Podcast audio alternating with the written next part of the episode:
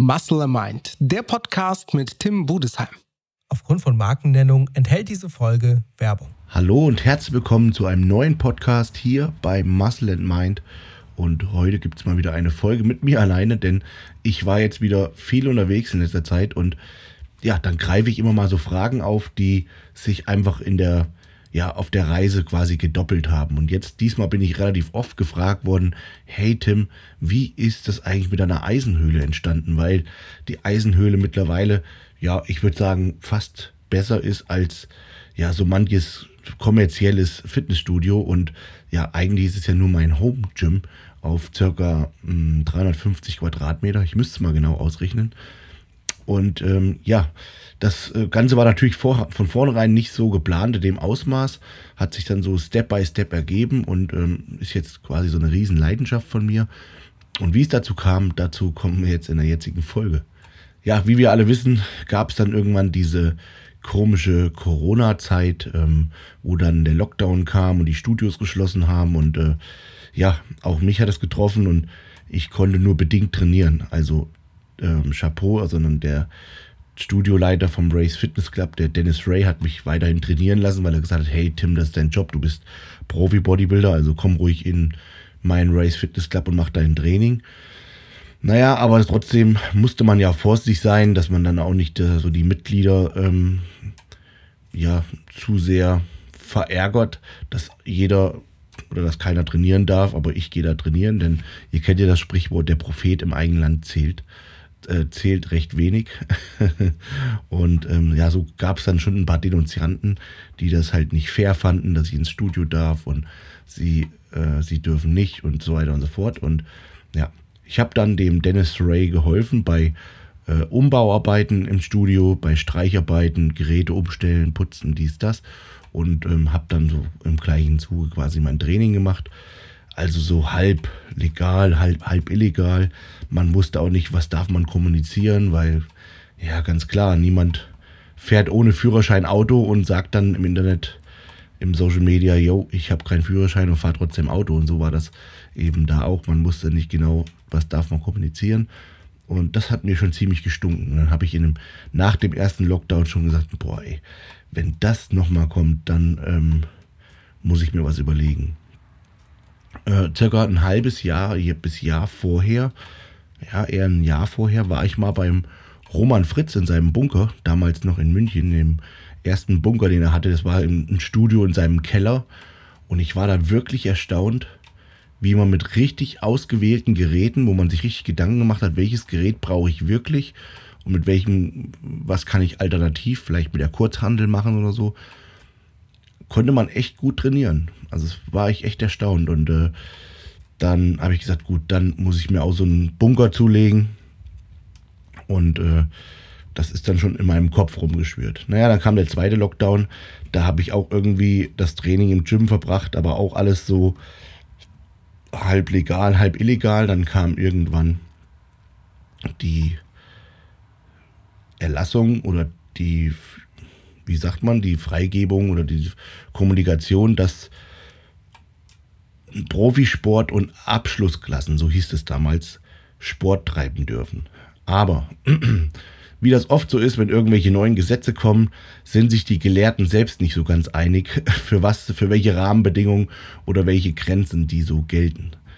Und da hatte man, hat man sich dann auf wenige Aussagen dann irgendwie festgezogen also das ist echt schwer zu erklären.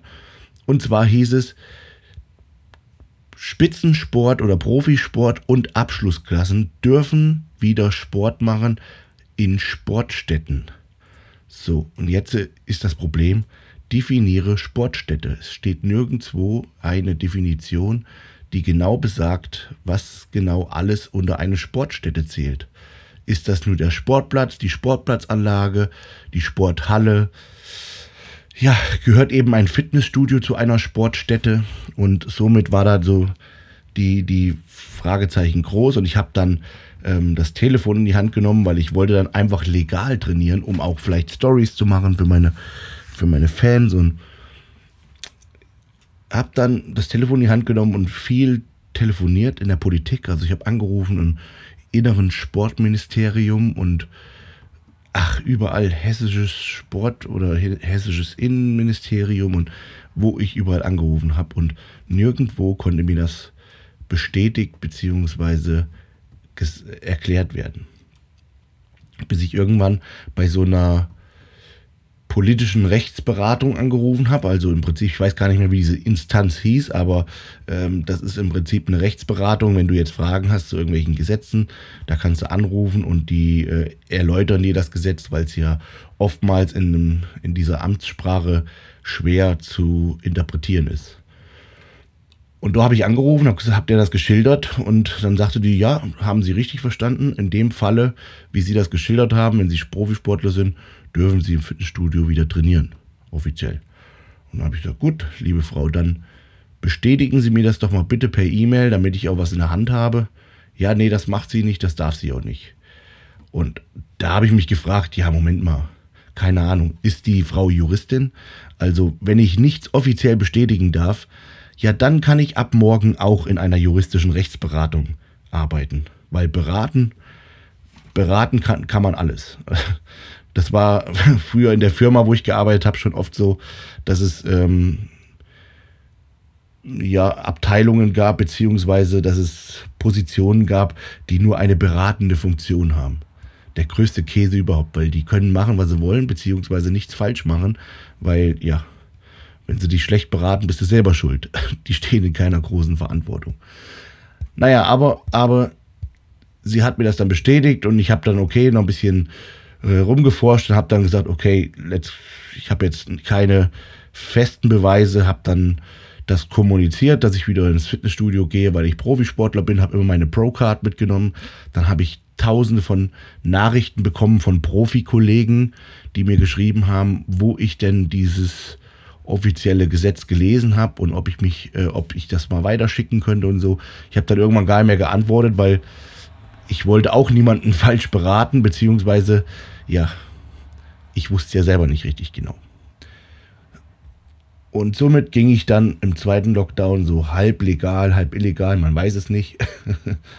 Rechtsberatung der Politik sagt, es war legal, aber bestätigt hat es nicht, ins Fitnessstudio. Aber es hat mir schon so gestunken, weil, wie gesagt, die, diese Denunzianten waren groß und ähm, dann gab es ein paar Fälle, wo dann Leute bei dem Fitnessstudio-Besitzer angerufen haben und haben gesagt, hey, warum trainiert der da und, und ich nicht und wie auch immer. Und das hat mir ziemlich gestunken und dann habe ich gesagt, so jetzt, ich mache irgendwas.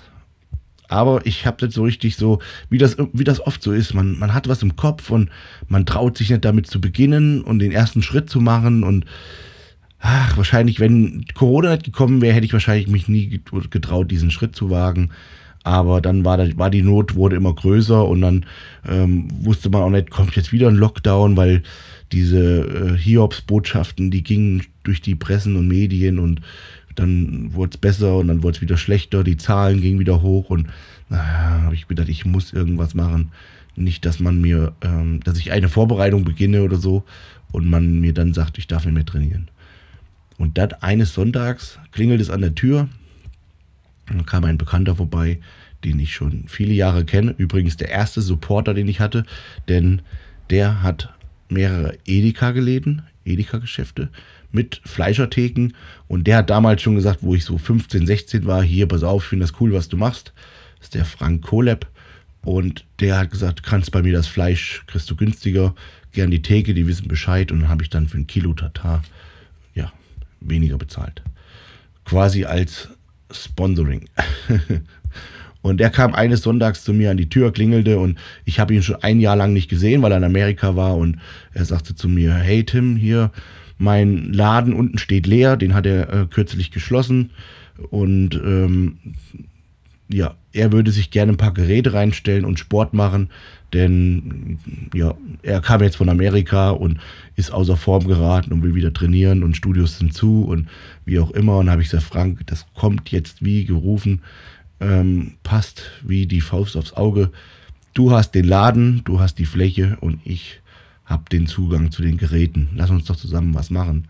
Und dann, ähm, ja, war quasi so der erste Schritt getan. Also ich hatte quasi schon mal eine Location und ähm, dann habe ich einfach direkt den Telefon in die Hand genommen und habe äh, bei der Firma Gym 80 angerufen in Gelsenkirchen, habe mit denen gesprochen, was ich vorhabe und so.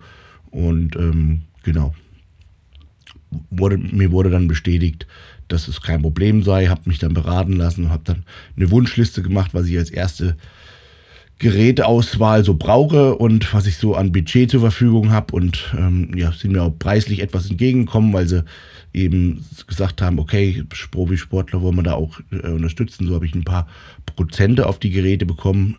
War immer noch alles sehr teuer genug, aber ähm, trotzdem bin ich da sehr, sehr dankbar drüber. Und somit habe ich mir dann so die erste Grundausstattung bestellt. Und ähm, ja, ich habe dann die äh, Eisenhöhle, ich habe in der Zeit, äh, war die Pia schwanger und ich habe quasi meinen zweiten Sohn, äh, war kurz vor Anmarsch und ich habe dann neben Training, neben Arbeit und allem drum und dran, ich habe dann teilweise, ich habe noch angefangen, genau, ich habe noch angefangen zu studieren. Also ich war noch im Studium und hatte das Bachelorstudium gerade abgeschlossen, ähm, war noch äh, in den letzten Zügen, habe noch die Bachelorarbeit geschrieben und habe neben neben Bachelorarbeit, nee, noch weiter vorher. Die Planung ging los, da hatte ich gerade meine letzten Prüfungen. Und das Harte daran war, jetzt bin ich wieder im Flow, das Harte daran war, dass ich die letzten Prüfungen bestehen musste, um das Studium in Regelstudienzeit abzuschließen. Und das war mein Ziel. Also ich hatte im Prinzip noch drei Klausuren zu schreiben, plus zwei die ich, ähm, wo ich mal durchgefallen war irgendwann die ich dann so vor mir hergeschoben hatte. Und dann war noch eine Abschlusspräsentation zu machen und das alles in einer oder zwei Wochen. Ich glaube sogar einer Woche. Ich glaube, ich habe in einer Woche oder ein bisschen über eine Woche dann darauf den Montag, glaube ich, noch, habe ich irgendwas so mit fünf oder sechs Klausuren geschrieben, plus Präsentation gehalten. Also das war echt tough. Und da habe ich mich darauf vorbe vorbereiten müssen und habe nebenbei quasi die Liste gemacht, wo ich meine Geräte bestellt habe für 50.000 oder sowas. Und äh, das eben war so eine Entscheidung, die man nebenbei so geplant hat, neben Lernen, neben dem Studium. Und ja, das war eine harte Nummer. Dann habe ich die ähm, Klausuren geschrieben, alle bestanden, Gott sei Dank, und habe dann ja, mehr und mehr angefangen, die Eisenhöhle zu planen. Alles komplett selber und alleine. Und ich dachte dann immer, da war so die, die Namensfindung, wie nenne ich das Ganze, weil ich komme aus dem Bergbau und dieses Wort Bunker, das hätte bei mir schon sehr, sehr gut gepasst, glaube ich. Ich wollte auch gerne ein deutsches Wort haben und ja, und dann dachte ich so, Bunker, irgendwas sollte in dem Namen widerspiegeln, dass ich mich so verkrieche, so aus der ganzen verrückten Welt, um einfach so Dory Yates-like mein, mein Training zu machen. Und ja, so bin ich dann so auf Höhle in Form von ähm, Bergbau. So ist auch das, das, der Berg auf dem Logo entstanden. Eigentlich wollte ich da einen Salzberg drauf machen, aber der sah einfach nur langweilig aus, weil das einfach nur so ein glatter Kegel ist. Und so sind dann die Berge auf dem Logo entstanden. Und dann dachte ich, naja, aber Höhle, ich bin ja nicht nur Bergmann, sondern ähm, Bergmann ist so ein bisschen der Überbegriff, so wie Proteine und sich Aminosäuren spalten, so ist Bergmann der Überbegriff. Eigentlich bin ich ja Metallbauer beziehungsweise ja, Industriemechaniker, Schlosser, Maschinenbauingenieur, Techniker, wie auch immer. Und ähm, dann bin ich so und auch Kraftsportler, Bodybuilder und somit bin ich dann so auf Eisen und äh, dann sowas auf die Eisenhöhle gekommen. War doch überlegen, ob ich es irgendwie Iron Cave nenne oder so. Ähm, aber ich glaube, dieses englische Wort hätte nicht so zur Region und zum, zu mir so gepasst. Und so ist dieses Wort oder der Name Eisenhöhle geboren. Ja, dann habe ich meinem Bruder in die Location ähm, eine Wand reingezimmert und habe dann ähm, Bautenschutzmatten als Fußboden verlegt. Auch alles immer alleine gemacht. Bin nachts runtergefahren, habe in der Nacht den Fußboden geputzt. Also diese 300 Quadratmeter mit einem Aufputzeimer und einem Schrupper, sagt man bei uns, mit einem Aufwasch, Aufputzlappen den ganzen Raum geputzt und gestrichen und getan und ja, das alles halt nebenbei. Bis irgendwann der große Tag kam und die Geräte geliefert wurden von Gym 80, auf die ich schon lange gewartet hatte. Und ähm, ja, an dem Tag, da war die Hölle los, denn es kamen 40 Tonner mit Gym 80 Aufschrift und Geräten angeliefert. Und ähm, das Race Fitness Club ist nur so 200, 300 Meter Luftlinie entfernt. Und äh, ja, da haben natürlich viele Leute beim Ray angerufen und haben gesagt, hier Philippsthal, du kriegst Konkurrenz. Der Budesheim macht ein Studio auf und äh, ja, zu meiner Schande muss ich sagen, äh, mit dem Besitzer vom Race Fitness Club bin ich sehr gut befreundet, aber damals war alles durch dieses Studium, was ich da noch abschließen musste und war alles so spitz auf Knopf und das war alles so spontan und kurzfristig entschieden und nebenbei die Geräte bestellt und dann doch wieder weiter studiert und dann habe ich den Master noch begonnen im, Online-Studium. Da war die Zeit noch mehr limitiert, denn die Online-Vorlesungen, die waren morgens um 8, die waren um 14 Uhr, die waren um 16 Uhr, konnte man nicht so richtig timen und somit habe ich dann ja, es quasi verschwitzt, mit ihm da in Ruhe drüber zu sprechen. Ich habe es immer mal angekündigt. Ich habe gesagt, wenn der nochmal ein Lockdown kommt, dann baue ich mir ein Home Gym. Ich habe keine Lust, mich hier so zu rechtfertigen zu müssen, dass ich ähm, trainieren gehe. Und ähm, aber diese Ankündigung, die wurde wahrscheinlich auch gar nicht so in dem Sinne wahrgenommen, so dass dann der Ray in dem Moment wirklich echt besorgt war, dass ich da ihm Konkurrenz mache in seinem eigenen Ort, was ich natürlich niemals machen würde, denn ja, Freund, unter Freunden macht man sowas einfach nicht. Da ist Loyalität, finde ich, ganz, ganz wichtig. Und äh, ja, habe ihn dann direkt angerufen und gesagt, hey, hier, keine Sorge, es ist nur ein Stimm für mich. Und ja, wer weiß, wenn die Krise vorbei ist, ob ich das nicht sogar wieder auflöse.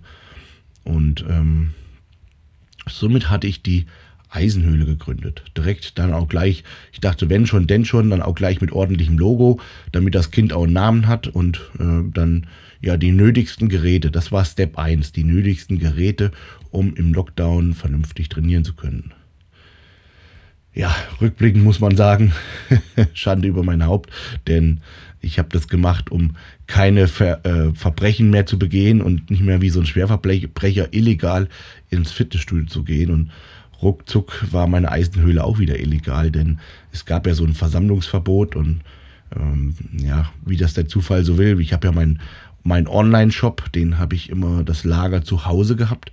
Das habe ich auch direkt im gleichen Zug darunter verlegt. Und dann war eben das Problem, dass ich da eins, zwei Leute hatte, die, äh, wie meine Schwester, die das gepackt haben. Ähm, dann gab es eins, zwei Leute, die, ähm, die ich habe trainieren lassen, sehr, sehr gute Freunde. Und dann habe ich selber da trainiert, vielleicht manchmal mit Trainingspartner und natürlich der Besitzer, dem der Laden gehört, der ist auch mit seiner Frau dort trainieren gegangen und ruckzuck, ohne dass man da böswillig sich verabredet hat, war man mit ja, fünf, sechs, sieben bis maximal acht Leuten da in dem, in dem Studio. Was, ich weiß es nicht genau, ob das damals, es gab ja so eine Quadratmeterregelung, aber was glaube ich schon fast wieder illegal war, aber ja, zu dieser Zeit, was war da überhaupt äh, legal? Das ist die Frage. Ähm, ja, und somit konnte ich in der Eisenhöhle gut trainieren. So, hat das Nötigste hatte ich mir angeschafft. Und dann irgendwann äh, habe ich gemerkt, dass die Leute das cool finden, was ich da mache. Und ich habe dann selber gemerkt, oh, irgendwie ist das ein geiles Gefühl, so sein eigenes Studio zu haben und äh, ja, so trainieren zu können, wie man, wie man möchte. Und ähm, natürlich ist, soll das das Race Fitness Club nicht schmälern. Da gehe ich heute immer noch genauso gerne hin. Aber es war eine coole Sache. Ja, dann habe ich das. Ähm, dann habe ich einen kennengelernt, das Underdog Gym in Stuttgart. Der hat mich angeschrieben und hat gesagt, hey, hier, ich hätte noch ein paar Geräte für dich wenn du Bock hast, die kann ich dir leihen. Eine Dauerleihgabe im Prinzip, die brauche ich auch so schnell nicht, weil ich, ich sammle Geräte und äh, die sind einfach über und bevor sie im Lager stehen, dann kannst du sie auch verwenden. Fand ich ganz, ganz cool von ihm, von dem Florian und habe mir dann so von ihm ein paar Geräte geliehen. Hab mal mit einem LKW, so ein 7,5 Tonner, haben wir die abgeholt und ähm, somit, äh, ja, hatte ich dann auch ein paar Oldschool-Geräte. Und dann war ich irgendwie so angefixt. Ich habe mich dann mit ihm unterhalten und er hat mir dann von Geräten erzählt und dann, dann konnte ich aber schon aus meiner Bodybuilding-Erfahrung sehr, sehr gut mitreden, welche Geräte geil sind, welche nicht so geil sind und äh, habe dann sogar auch Geräte kennengelernt, die, die Gerätefirmen, die kannte ich vorher so gar nicht und habe mich dann immer mehr mit dieser, mit dieser Szene, sage ich jetzt mal, beschäftigt. Und diese Szene der Gerätejäger und Sammler, das ist eine relativ kleine Szene. Also ich würde sagen, das sind so, die so richtig Jäger und Sammler sind, die so richtig äh, Sammlerstücke haben und so sich untereinander connecten. Das sind so maximal zehn in Deutschland und Österreich. Und ähm, ja, da gehörte ich dann relativ schnell so mit dazu, weil ich dann schon überall so, ich hatte das Glück, dass ich einen schnellen Zugang da hatte, weil ich schon weil ich ja meistens schon bekannt war und dass ich rumgesprochen hatte, ich eine Eisenhöhle hab, gegründet habe und so. Und dann dachte ich so, naja, jetzt habe ich so alle Geräte, um gut zu trainieren. Und ähm, warum soll ich mir jetzt nicht die Geräte holen, die ich wirklich brauche für meine Karriere, also für mein sportliches Weiterkommen? Das war dann so der Next, der Next Step. Also habe ich mir Geräte geholt, speziell für Rücken und Beine, explizit Beinbeuger. Denn da hatten wir im Race Club nur einen Beinbeuger im Liegen, das war's. Und dann dachte ich, naja, da fehlt mir noch ein bisschen was. Also habe ich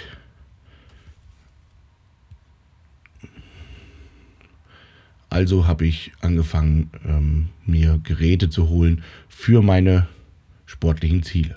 Das war so the next step und bin da selber viel rumgefahren, habe mir einen Sprinter geliehen bei unserer Bäckerei Brandau und ja, habe die Geräte selber geholt, teilweise kaputte Geräte, die ich repariert habe, habe auch in der Zwischenzeit Gym 80 Geräte umgebaut und umgeschweißt und ja, so ist ähm, das Studio dann gewachsen. So, irgendwann kam dann so the next step, denn dann war ich so weit, dass ich schon echt gute Geräte habe, viele Geräte habe für meine sportlichen Schwächen, hatte aber immer noch ein bisschen Platz und dann irgendwann dachte ich, Menschenskinder, wenn ich jetzt eh schon die, die Möglichkeit habe und die Räumlichkeiten habe und habe so viele Geräte, dann muss ich es auch komplett machen und vollständig machen. Also habe ich mir die für die anderen Muskelgruppen, die ich jetzt nicht als Schwächen bezeichnen würde, wie Schulter oder Brust oder so, auch noch Maschinen gekauft. Und somit war ich da in so einer kleinen Szene, wo man immer so connected ist und wo man einfach durch Zufall manchmal an Geräte gekommen ist, weil einer gesagt hat, hey, schau mal, der verkauft das, hast du da Interesse? Und ich habe ein Gerät gekauft und fand das nicht so toll. Habe es an jemand anders verkauft, der das wieder, der das Gerät wieder toller fand. Und ja, so ist das Ganze quasi entstanden. Ja, aber jetzt habe ich eine Eisenhöhle mit vielen tollen Geräten. Teilweise habe ich Geräte, die gibt es nur eins bis zweimal in Deutschland. Und ähm, bin immer noch weiter auf der Suche nach Raritäten und will wirklich nur das Geilste und Beste haben vom Bewegungsablauf. Und jede Gerätefirma hat coole Geräte und nicht so coole Geräte. Und ähm, ich will wirklich am Ende des Tages nur die brauchbaren, coolen Geräte haben. Und somit habe ich ähm, mittlerweile einige Gym 80 Geräte, auch einige von der neuen P äh, Pure Strengths Linie. Und ähm, ja, bin da ständig und stetig auf der Suche. Jetzt mittlerweile ist es so, dass meine Kapazitä räumlichen Kapazitäten ein bisschen erschöpft sind. Äh, mein Sohn schimpft mich schon, weil er nicht mehr mit seinem Drehtraktor da durchfahren kann und sagt, oh, Papa, ist alles zu eng, ich kann gar nicht mehr Traktor fahren. Deswegen muss ich schauen, möchte ich schauen, ob ich die Eisenhöhle äh, nochmal ein bisschen erweitern kann.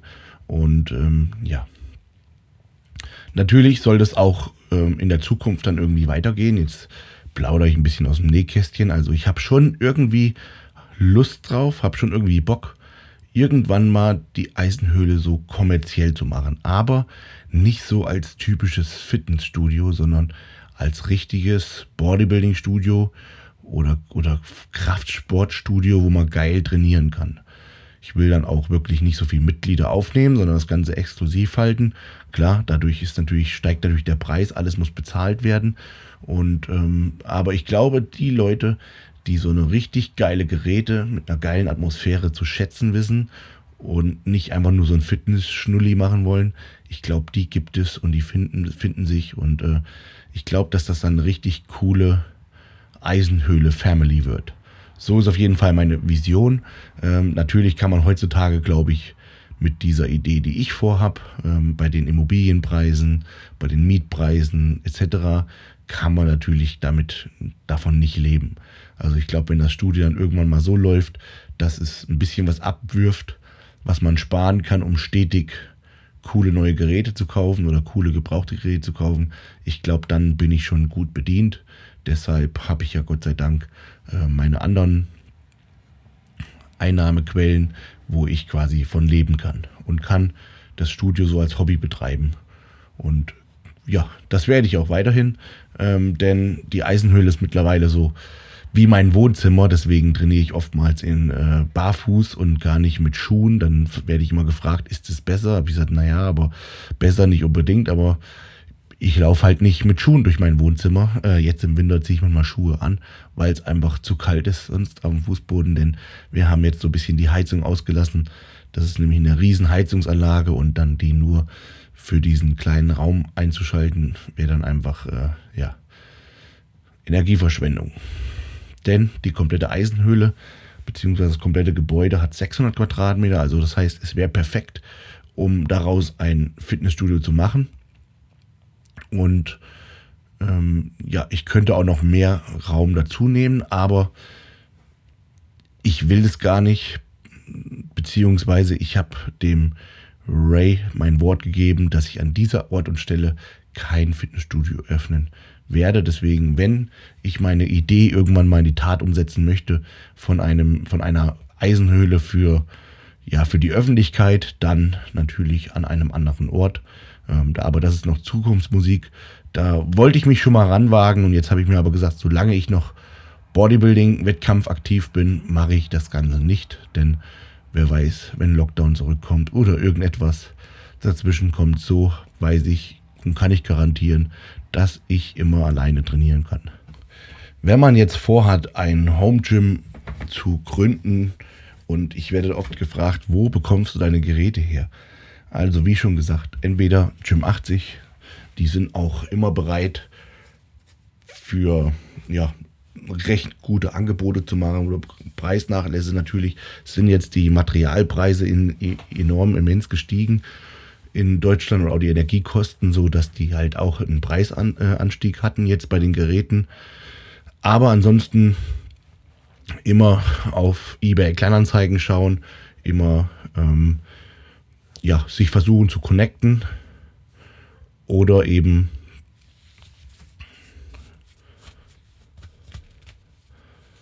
ja, ansonsten immer bei eBay Kleinanzeigen nachschauen und da immer ein bisschen rumstöbern, sich connecten und äh, ja, die meisten gebrauchten guten Ra Raritäten habe ich tatsächlich dann über Connections gekauft und ja, der Markt ist mittlerweile relativ teuer geworden. Ich weiß nicht, ob er jetzt schon wieder ein bisschen am günstiger werden ist, das weiß ich nicht so genau, aber eine Zeit lang war es verdammt teuer und ähm, ja, da habe ich mich schon geärgert, dass ich nicht viel früher auf diesen Trichter gekommen bin. Denn ich weiß noch, in der Vergangenheit, da habe ich mal Seminare gegeben in einem Gym und dann sagte der mir, ja, ich will jetzt mein komplettes Gym umbauen auf Gym 80 und äh, auf Hammer Strengths und äh, willst du die Geräte kaufen? Hast du Bock? Brauchst du ein paar Geräte? Und hätte ich damals, hätte ich für 15.000 bis 20.000 Euro, was klar eine Menge Geld ist, aber im Verhältnis zu dem, was ich jetzt teilweise bezahlt habe, ähm, hätte ich eine komplette Studioausstattung kriegen können und äh, habe es damals natürlich nicht gemacht, weil ich dachte, ach, was will ich damit so viel Geld und ähm, ja, ich gehe ins Race Fitness Club. Ja, hätte ich damals mal machen sollen, dann hätte ich auf jeden Fall viel Geld sparen können, denn meine Geräte waren schon teilweise sehr, sehr teuer und ähm, weil der Markt dafür dann überhaupt erstmal entstanden ist, sich dafür zu interessieren und ja. Mittlerweile bin ich ziemlich froh, dass ich alles so gemacht habe, wie ich es gemacht habe. Bin sehr, sehr stolz drauf. Und was auch ganz, ganz wichtig war für mich, ich habe sowas, ich habe somit habe ich jetzt einen richtigen Arbeitsplatz und habe etwas geschaffen, wo ich ähm, ja arbeiten kann und äh, mich zurückziehen kann und nicht die Arbeit alles komplett zu Hause habe. Früher habe ich meinen mein Merch-Versand alles aus dem Wohnzimmer gemacht, aus der Garage gemacht und so habe ich jetzt Räumlichkeiten, wo versendet werden kann, wo die DHL die Container abholt von meinem Budesheim Bodybuilding Merch und ähm, ja, ab somit einfach professionellere Strukturen. Natürlich hat das Ganze viel, viel Geld gekostet. Ich, ähm, ich würde jetzt gerne mal so eine Überschlagungsrechnung machen, aber kann ich leider nicht, weil ich äh, keine Ahnung habe. Ich müsste das wirklich tatsächlich mal aufschreiben und ausrechnen. Aber es war viel, viel, viel, viel Geld, was ich natürlich ge gespart habe für andere Dinge, die ich mir im Leben mal leisten wollte. Und äh, da musste ich dann einfach ein bisschen länger drauf warten. Und äh, ja, aber Ende gut, alles gut. Ich habe somit meine Eisenhöhle und ich will jetzt nicht sagen, der Lockdown kann wieder kommen.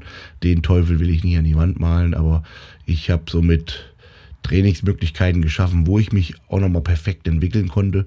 Denn ab dem gewissen Niveau sind manche Geräte einfach ja, wichtig für die körperliche Entwicklung. Beispielsweise gerade, wenn man irgendwo eine Schwäche hat, äh, Bizeps, Beinbeuger, da habe ich Geräte gekauft, die speziell darauf fokussiert sind, für die Bizepshöhe, für einen Beinbeuger oder eben für den Rücken mit verschiedenen Rudergeräten, verschiedene Winkel von oben, von unten, breit und eng und so weiter und so fort. Ähm, genau. Also, somit wisst ihr jetzt quasi die Story und die ähm, Entwicklung der Eisenhöhle. Ähm, ich hoffe, diese kleine kurze Folge hat euch gefallen. Ich wollte es einfach mal so aus dem Nähkästchen rausplaudern, wie das so entstanden ist. Und ähm, genau, wenn es euch gefallen hat, dann gerne den Podcast teilen und ähm, ja, weiterempfehlen. Und in diesem Sinne bin ich raus. Bis zum nächsten Mal. Ciao, ciao. Euer Tim.